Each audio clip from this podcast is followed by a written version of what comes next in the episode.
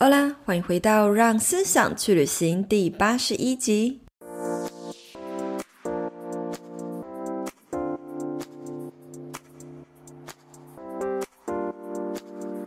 从去年实施沉浮实验到现在，也已经历经半年之多的时间。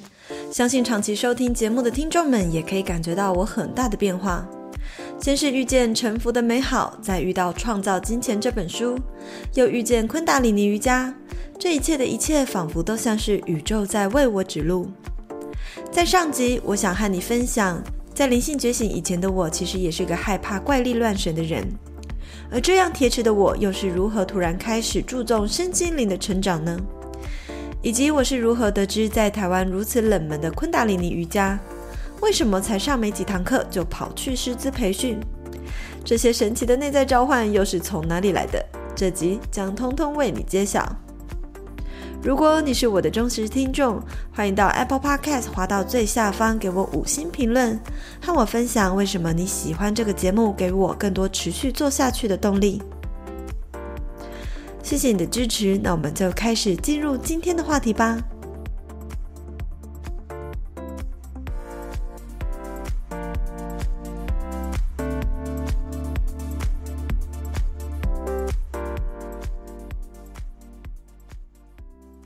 欢迎大家呢回到让思想去旅行。今天呢是久违的灵性单元，想要来跟大家聊聊关于这门瑜伽是如何帮助我灵性觉醒这趟旅程。那相信前阵子你们有看到，有就是应该就是昨天啦，我在 IG 上就有发布一个限动，就有说在 IG 上呢，其实有许多看着我长大的甜甜圈们。因为呢，其实尤其是更早期追踪我的大家，肯定可以感觉到，自从我呢灵性觉醒之后，或者是开始接触这一类的讯息之后，我个性有多大的转变。从一个工作狂呢，变成一个非常注重生活品质的人。就像你们看到的，我现在呢是先安排我的生活，比如说先安排我想要做什么事情，我想要去哪里玩，我想要学习什么事情，然后呢再搭配工作室的行程去思考，哎，我的工作可以怎么安排。然而呢，我也从一个时间的控制狂变成一个顺流不疾不徐的人。我以前呢是那种汲汲营营的，会一直看时间、看手表，哎，我等一下会不会来不及做什么事情？甚至呢会很想要把自己的行程排得很满，把自己搞得很累的那种人。那甚至呢，我还有一个很大的转变，就是我因为是行销人嘛，就从以前我的工作呢就是要帮助公司去分析很庞大的数据，包含呢就是我们的官网的数据啊、SEO 的数据啊、社群平台的各个数据。所以呢，呃，刚开始离职的时候。后，其实我刚刚开始做这个自媒体专属的社群事业顾问，我是一个超级数据分析控，因此我也很希望把我的学生呢都可以教会怎么样观察数据，就是开始接触沉浮实验啊，创造金钱啊，我不是变得很顺流嘛，我就变成一个不再追求数字的人。我不会说被数字绑架，因为我觉得我自己从来没有被数字绑架过。就是我看数字如果很低，我不会心情很低落，但是我会想要去用数字 tracking，比如说各个东西的成效。就因为你知道，身为管理者，或者是身为一个创业的人，你凡事都会很想要用一个物质的数字去评估一件事的成效与否。可是，当你越追求那个数字，或是越追求 KPI 的时候，反而给自己的精神压力也会造成蛮大的。但是，所以呃，自从开始我变得很臣服，我也不再会去追求这样的数字。所以在今天这集呢，我想要和你分享我是如何从一个完全 T-K 没有宗教信仰的人啊，我以前真的超铁齿，就是连算命都不相信的人，然后到现在开始会去觉察到自己和宇宙的关系，并且呢，竟然还踏上了灵性觉醒之路，还去参加了昆达里尼瑜伽的教师培训。除此之外，我会跟你分享这一段心路历程，还有背后的小故事，然后这一整个历程呢，为我带来人生真的改变，更要和你分享我之所以变得如此顺流丰盛，除了练习你们所熟知的沉浮实验创造金钱之外呢，这一年多来再加上昆达里尼瑜伽这门技术的练习，我最大的三个改变，应该说我最后呢整理了啊、最大的五个改变。它不只帮我呢更加的沉浮顺流，不但呢找回内在的力量，更是觉知到了宇宙处处为我留下的讯息。所以今天呢，大概跟大家海览一下，我会分享什么哈，就是我会大概聊一下灵性觉醒以前的我是怎么样的人，然后我一开始是怎么样知道昆达里尼瑜伽，我怎么会知道这个东西呢？超少人知道，我相信线上有很多人是因为我才开始去接触，可是我一开始是怎么样得知这个讯息的呢？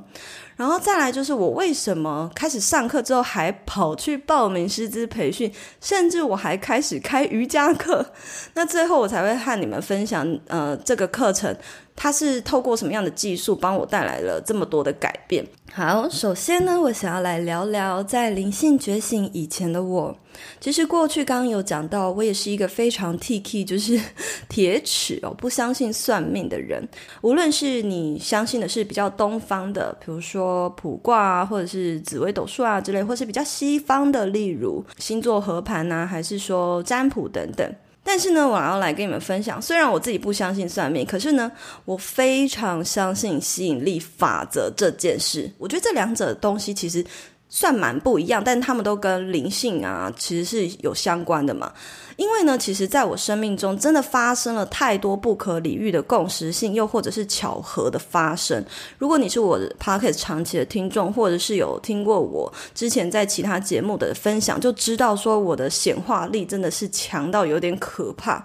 嗯，而且就像是动个小念头，下一秒就会立刻发生的那么夸张的那种显化，甚至呢，常常我仅仅只是在内心对宇宙提问，可是过没几天呢，就会。会从生活中看到解答，又或是，是常常会看到一一一一啊、二二二二之类的那种天使数字，就是人家说的天使数字。就反正我在生命中有很多那种就是难以言喻、太夸张的共识，就是也有人会觉得说这是巧合。所以回想起来呢，我也不知道是从什么时候我开始就会塔罗牌，我开始对塔罗牌有兴趣，甚至我自己还会算，然后身边的人也觉得我算得还蛮准。然后也不知道什么时候呢，我突然对于身心灵的书籍有兴趣，我也真的不是不知道是从什么时候开始。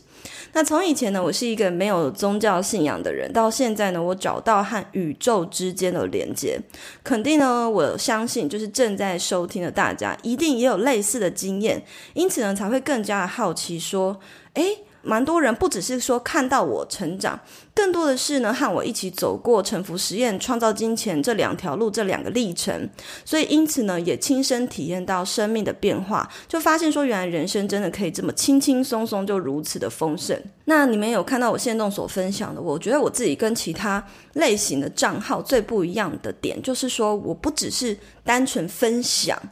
一个知识，或者是分享一个体验，我不只是想要让你们知道有什么事情在这个世界正在发生，或者是我不只是想要让你们知道某个领域的知识，更想要做的是，就是我常常在想，是我要怎么让你们去跟我一起体验到，因为只有真正的体验，再加上知识，它才会变成所谓的智慧。所以我不想要让你们变成一个聪明的人，而是希望大家可以跟我一起成长，一起变成一个有智慧的人。那当然，呃，我也还在就是学习的路上，所以我希望的是说我们一起前进的那种感觉。所以说，除了刚刚讲沉浮实验啊、创造金钱啊，很多人都一起跟我走过这两个历程。那除此之外呢，就是大家应该也看见了，我一直都还在寻找说，因为我体验到这之间这个变化对我人生的改变真的很大。就是说，因为我发现说，人生原来真的可以轻轻松松就这么的丰盛，于是我还想要多了解，还有没有可以让自己更松，甚至是可以让身心灵合一的方式。那么，我想大家应该也看见了，就是昆达里尼瑜伽这门技术呢，它带给我很大的改变。那虽然说在专访芊芊老师的那一集就分享很多这一门瑜伽，它跟其他派别有什么不一样等等等的介绍。今天我想要单就我个人的经验来和你们分享。好，所以前面我会跟你们说我是如何得知这门瑜伽之外，为什么要报名师资培训，更会说其实其实也要跟你们揭露一下，我一开始根本没有想要当老师，然后也会分享说我和昆达里尼瑜伽原来有跟我一些不谋而合的理念，然后最后才会来盘点五大为我带来的改变。好，首先呢，我想要跟大家分享说，呃，我为什么会得知这门瑜伽哈。我必须老实讲，我在可能其他集或者是在下班打给我，有时候会无意间的聊到，可是都是很零散的分享。那今天这一集呢，其实算是比较完整性的整合的，有系统化的跟你们分享一个完整的历程。当我开始在练习创造金钱的时候，那创造金钱的线上有创造金钱的同学嘛？他其中有一个很有名的显化力的练习，就是他的磁化吸引。那他的磁化吸引呢，就是要类似像冥想一样，你必须要闭上眼睛来观想。那当我在观想，然后许愿我想要什么的时候，突然之间，就是我在快快要练习完这个冥想的时候。我不知道在内在里面听见哪来的声音，就突然讲，我那时候许愿明明就在想别的事情，想着哦，我想要出国啊，我想要一栋别墅啊，叭叭叭，就是许愿别的事情。然后呢，嗯，不知道为什么内心里面燃起了有一个声音，就说去上瑜伽课吧。超可怕！然后我就做一个深呼吸，结束那个冥想，然后立刻打开电脑，疯狂搜寻，就是在台中家附近哪里有没有就是适合的瑜伽。可是在这之前呢，我必须要老实跟你们说。我其实以前住在墨西哥，然后住在西班牙的时候，我一直陆陆续续都一直有在搜寻瑜伽课。可是呢，呃，我去那个健身房上课的时候，我不知道你们有没有一样的感觉，就是要那边凹啊、扭啊，然后甚至，呃，健身房那类型的瑜伽，通常老师都会亲身过来帮你折，就是希望你的姿势一定要做到很正确。哦，那个我真的不行，因为。你们也知道，就是我身体很差，然后我很不喜欢运动。呃，每一次遇到那样子的课程，我可能上一两堂体验过之后，我就放弃了。那其实回到台湾之后，不论是还在台北住的时候，或者是说后来搬家搬到台中，我其实刚搬到台中的时候，我就已经搜寻过一波瑜伽课。但很神奇的就是，我在那次冥想完，不知道为什么，马上就找到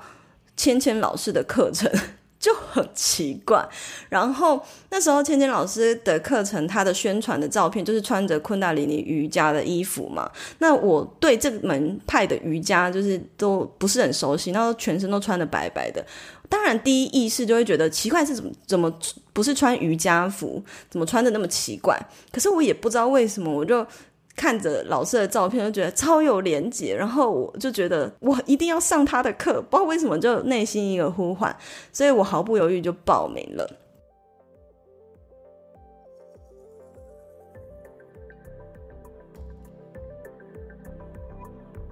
你知道你就是丰盛的源头吗？所有的力量都已经在我们之内。如果你愿意，所有你想要的都能够以最快的方式显化在你的眼前。在《创造金钱》这本书中呢，分享了很多《秘密》这本书中从来没有提及到的更高级的显化技巧，让你的人生呢更加的丰盛，所有你想要的都能够快速显化。而我呢，也因为太爱这本书，进而开了《创造金钱陪练团》。光听名字，你可能会以为这是一本理财书籍，但事实上并不是的。这本书呢，而是带着我们去了解真正丰盛的定义，以及透过冥想、观想的技巧，来进一步的加强自己的吸引力。在这个社团中，总共有十二支的影片课程，带着你从第一章节导读到第十二章。每堂课呢，最后更会带着大家冥想、观想、强化吸引力的小练习之外，我也会在导读的过程中为大家解读那些艰深难懂的身心灵词汇，以及分享更多我在社群上从来没有分享过的那些显化故事。社团中的团员们也都很热情地分享自己显化的神奇事迹。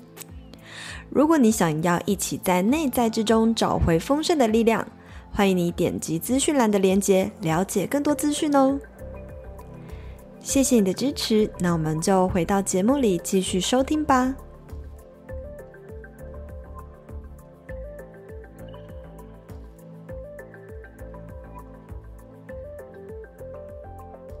那呢，偶然找到芊芊老师之下呢，我在他的第一堂课冥想就做了，嗯、就是昆达里尼瑜伽里面很有名的一个清理负面思想的一个。呃冥想，叫做 Kirtan Kriya。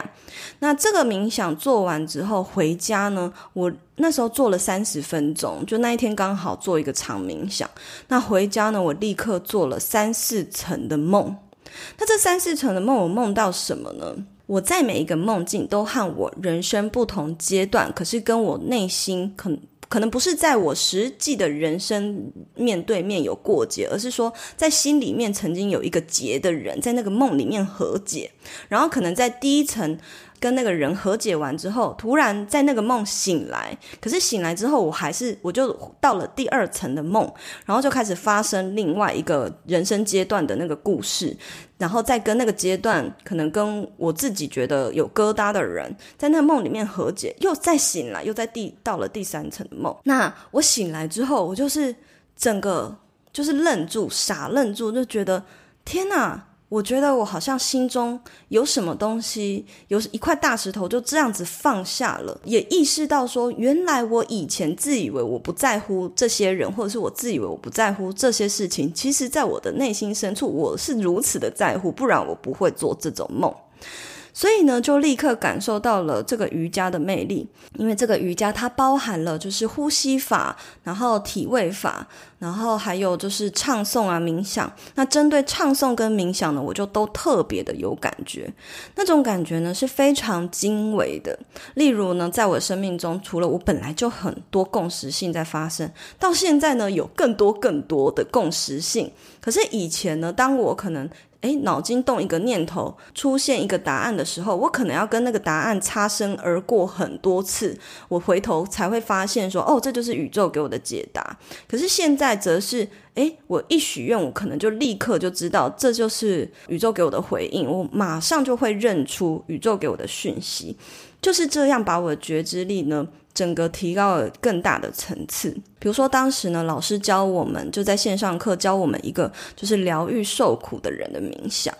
那我当时呢，就一边因为那疗疗愈受苦，就是说你可以透过冥想，然后发送光、发送爱，去疗愈你可能身边有人因为身体的病痛啊，或者是心理疾病的病痛、心理情绪上的病痛，去疗愈他。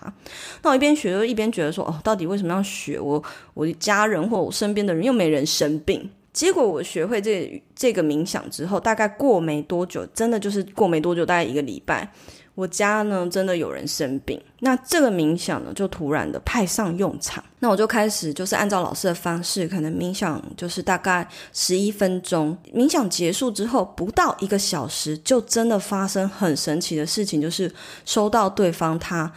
呃比较好转的讯息。那我就真的是有吓到。就是有吓到，所以我一直很想要深入的了解，到底是为什么只是冥想，或者是说，我就很好奇，当我对一个东西产生兴趣的时候，我就会想要全方位的了解那个东西背后的原理，或是背后的知识，就是我求求知识的欲望，就是很求知欲很强，就对了。所以我就也很想了解，到底为什么只是唱个歌，然后为什么只是冥想就可以带来这样的效果，会不会太夸张？然后呢，可是碍于常规课就只有练习，老师又一再强调说，诶，这门瑜伽其实是很科学的。所以我内在呢有一种召唤，就再也忍不住。那某一天不知道为什么，我从床上醒来，我就突然想要拿起我的手机。就印象中好像有看到人家分享哦，昆达里尼在台湾有一个有一个社团哦，是有学这门瑜伽人都凝聚在里面的。我就突然加入那个社团，那个时候我才学这个瑜伽没多久，好像不到三个月吧。我就想说，我就加入这个社团。当我一加入的时候，就立刻看到师资培训在一两分钟前，就是的那个报名资讯，一两分钟前老师发了贴文。所以呢，我大概就是问了一下，我就问了一下，呃，培训师，然后还有芊芊老师的意见，就想说，我没有想要当老师，我只是想要了解这门瑜伽背后的科学和哲学，我也可以去上师资培训吗？然后老师们就都说可以啊，当然欢迎啊，又不是说你你来就是考证照，你就一定要去当老师，不一定啊。如果你只是单纯想要了解学习，也很欢迎。所以呢，呃，当他们这样鼓励我，二话不说，立刻就缴钱。其实我一开始的动机，我根本就没有想要当瑜伽老师，就仅仅只是因为我对这个东西很好奇，我求知欲很强，想要知道背后的科学跟哲学，还有等等等的原理。这样，那所以说我一开始的动机，既然是根本就不想要当老师，那为什么我突然还是开了这个公益课程呢？哦，主要当然是因为我有跟你们分享过，就是呃拿到这个证照，其实他们的这个培训课程真的做得很好，就是真的非常用心。因为我们的培训师大老师呢，他其实过往他是呃医生，然后他是。呃，他也是一个咨商师，所以他在教学的时候，不仅仅可以用医学的方式去跟我们分享，嗯、这门瑜伽有哪些东西对应到可医学的层面，他还可以设计那些就是可以触动人情绪，就是引发你去反思自己人生，就是用咨商的方式。就是不，也不是说智商的方式，应该是说他运用他过往的这个了解人性的这个经历呢，去设计一套很厉害的课程。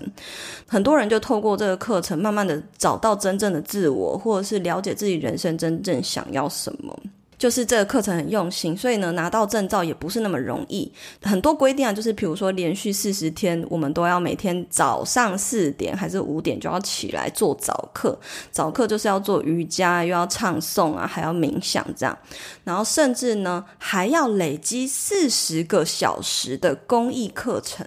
那所以说，当然有一半原因是因为我因为要拿到证照，所以我必须也要开公益课。那公益课有几种方式，一个是你就是免费的。让大家来体验。另一种方式就是你有做基本的收费，可是捐赠给需要帮助的机构。其实，在这个过程中，我一直都在等一个契机，就是我想要就一直都来请问我的灵魂，或是我高我，我不我想要了解是说，如果我开公益课，有没有谁或者是什么样的对象是我此刻真正想要帮助的对象，才延伸出这个四五月。我突然就前几天在捷运上冥想的时候，我就突然想到，对，现在就是。俄乌战争嘛，那为什么不刚好乌克兰难民就是有一波难民潮？我突然就是在网络上也看见了世界展望会有在帮助这群乌克兰难民，然后也欢迎大家去捐赠，让他们呢就是有资金可以去协助他们。那我就觉得说，诶，这跟我目前就是一直。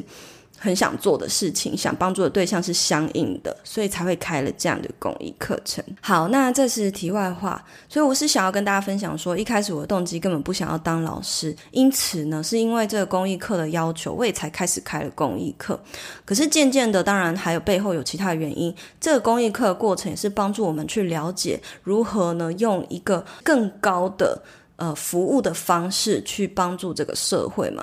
那渐渐的，我也透过这个培训的课程中，发现呢，这个瑜伽有很多很多理念，跟我从小的人生观呢就不谋而合。所以我大概整理了三点，那大家你们听听看，你是不是也有跟我一样的想法呢？第一个呢，就是其实我从小就是一个会去教堂，然后也会去寺庙的人。嗯，因为线上如果说你有一个特定的宗教，那很有可能你会去教堂，你就不会去寺庙；你会去寺庙，你就不会去教堂。可是像从小我们家就是没有特定的呃宗教信仰，所以我可以去教堂，也可以去寺庙。那我自小就是呃的认知就觉得人定胜天。虽然说人定胜天，所以这句话其实也代表我是承认神的存在的，我相信有神的存在。可是不知道为什么，我的内心深处其实认为每一个宗教派别的神很有可能都是同一个源头。就我从小就有这个想法，就觉得说每个宗教的神应该都是同一个源头。然后甚至我小时候就觉得说，他们应该只是因为不同国家的文化，所以显化成我们所需要的样子而已。那当然，我这样讲可能会冒犯到一一些是崇拜单一神明的宗教，但可是因为由于我没有任何信仰嘛，所以我一直都是这样相信着的。有可能就是跟他们的认知会不同。那当然，我相信现在就是多元的社会嘛，所以我觉得彼此都可以包容不同的想法。那然而呢，在就是瑜伽的哲学中，就认为就有他有一个点，就是跟我这个想法根本就一模一样。就他们有说到说，就认为我们的身体就是我们的神殿，而真正的神呢，其实就是我们的心。就是他们是用宇宙观在看这个世界，所以他们认为所有的神其实都来自于同一个源头，所以就是跟我想的从小的认知是一样的。所以我就天哪，居然真的有一个是就是理念是跟我想法一样的，因为瑜伽不是宗教嘛，所以。呃，他是用宇宙观的方式在看待这个世界，也和与神对话，还有杨定一博士书籍中所提倡的概念相符。那这是我一个非常喜欢的概念，因为毕竟呢，我其实觉得，呃，从历史来看，就从小你上历史课，你就会发现说，不管是欧洲啊，还是全世界啊，好像最一开始战争的起源都是来自于宗教。所以当时呢，从小就一直觉得宗教其实还是终究把。人类以二元的方式划分，我没有不喜欢或者是特别喜欢哪一个宗教，可是就是因为我也会去寺庙拜拜，也会去教堂静心，所以其实我都是很接受的。只是我会觉得说，呃，如果你完全就是只信哪一个宗教，他感觉还是把人类以二元的方式去划分，所以我其实是比较喜欢宇宙观的感觉。好，那这是第一个呢，昆达里尼瑜伽跟我不谋而合的一个理念。那再来第二个呢，我很欣赏的其中一个理念是说，就我们的课本里面其实有几页是这个教师守则。那他每一个教师守则，我都其实都很认同。然后其中有一条我看了，真的是有惊讶到。他就有说，里面有一个教师守则，就说昆达里尼瑜伽绝对不是我们拿来引号赚钱用的工具。而是要用来引号服务大众的工具，因此呢，总部呢，他们是希望也提倡老师千万不要把这个瑜伽的技术当作是主要的收入来源，就希望我们大家都是有多元的收入来源。可是这个瑜伽可能只是你为其他人服务，然后可能有额外的收入，但它不能够是你最主要赚钱的管道，因为它里面有提到说。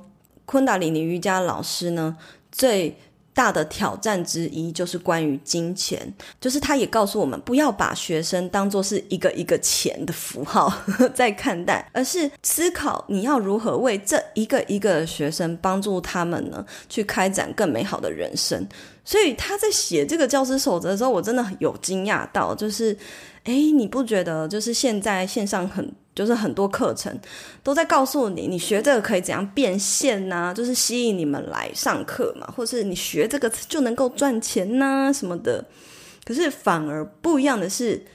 你花了一笔钱去考一个证照，但他跟你说，你不要把这个当做主要收入。那它背后的理念呢，其实是一个服务的理念。那我非常非常欣赏，也很喜欢。好，最后第三个我最认同的一个理念呢，就是呃，要跟你们分享要一下，就是昆达里尼这个字，昆达里尼这字它本身呢是觉知的意思，这个单字的意思是觉知的意思，就是顾名思义，它是一门开展觉知的瑜伽。那同时呢，它也是帝王瑜伽的一种。帝王瑜伽，你们如果有兴趣。它是一种瑜伽的类别，你们可以上网查。这个瑜伽体系其实最很久以前，在很古老的年代以前，在印度那边是只有皇室才能够学习的。那之所以皇室不想要把这门瑜伽流传出去，原因是因为。呃，印度到现在都还是有那个种姓制度嘛。那这个瑜伽的能力实在太强了，他怕人们因此呢显化力变得太强，或者是变得很丰盛，或是开展了觉知，可能会让种姓制度崩坏之类。我自己推测是这样，所以才会把这个瑜伽呢留在皇室的体系。那后来是因为这个游吉巴赞大师呢，他认为我们从双鱼时代走入水平时代，水平时代呢就是之前在直播里面有讲过。过，好，就是人人都是自己的大师的一个时代，那是时候要把这样子的瑜伽分享给世人，因为它是很适合，就是入世呃自我修炼的一个方式。比如说，你就算是上班族，你也可以运用一点点时间，呃，去做一个练习。那由于这门瑜伽就是有很多人流传一个说法，就是说你练一年等于练其他派别的十年，所以也就是说它的功效是这么的这么的快速，就更适合没有什么时间的现代人。所以我就意识到，哇，原来这是一门你传授给他人，而他人呢就能够灵活运用帮助自己的工具。因为我在身为社群事业顾问的这个过程，或是身为一个教导者，或者身为一个开课的这的人。我就有观察到一个现象，就是现代的年轻人呢，会过分的依赖所谓的学习工具，不管是线上课程也好，或者是说加入各种讲座，或是买各式各样的课程也好，或者是去跟一个教练、跟一个老师也好，会过分的依赖。其实一直在思考说，有没有什么东西是我们不需要再去依赖别人。只要依赖自己就能够过得很好的东西，所以我就发现，诶，这个理念完全跟我相符，这样子。